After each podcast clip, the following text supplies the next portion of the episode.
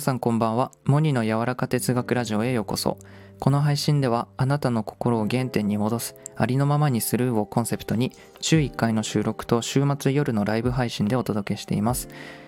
はい今回話すのは小さな勇気というお話です。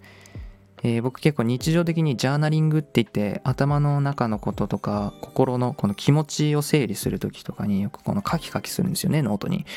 でそれをこの間ちょうどあの飛行機に乗っていたんですけどその機内の中でそのジャーナリングをやってたんですよね。カキカキしてたんですよ。で、まあ、その時書いてたのが、まあ、自分の人格とか品性について、まあ、書いてたんですよ。僕の在り方をもっと言語化したいなと思って書いてたんですよね。でそこで出てきたのが愛を動機として行動を取れる大人になるっていうことだったんですよ。もう僕のこのチャンネルなので柔らか哲学なので愛の話とかめちゃめちゃもうしていこうと思います。うん、この人を喜ばせるっていう動機であのちゃんと行動が取れるような大人になっていきたいっていう、うん、このあり方、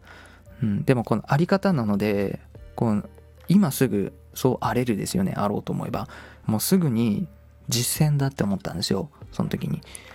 うん、でそのでその時にちょうど機内の中でこの1人ずつキットカットが配られてたんですよ。でそのキットカットね隣に僕の隣こう2人がこうカップルだったんですよ。でこのカップルにこのキットカットを渡したいなって僕思ったんですよね。だけどその瞬間にすごい緊張したんですよ。なんで緊張したかなって思った時にやっぱなんだろうね。怖かったんですよなんかあの断られるかもしれないっていう恐怖が僕の中で生まれたんですよ。うん。なんだろう。やっぱ人って誰かを愛そうとすると誰かを喜ばせようと行動をとる時ってやっぱ恐怖が生まれるのかなって思って。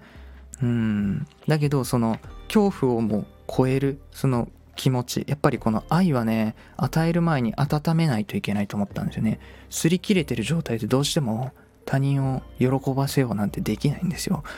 だからこの、ああ、そのジャーナリングしてて気持ちがすごい高まってたので、もうその断られてもいいから与えたいなって思ったんですよね。うん。で、それで、あ、すいません、これ食べますって 渡したんですよ、隣の彼氏に。うん。そしたら、あ、ありがとうございますって言ってから、あの、ペコってしてから、なんか嬉しそうに、まあその、たあの受け取ってくれたんですよね。でああよかったなって。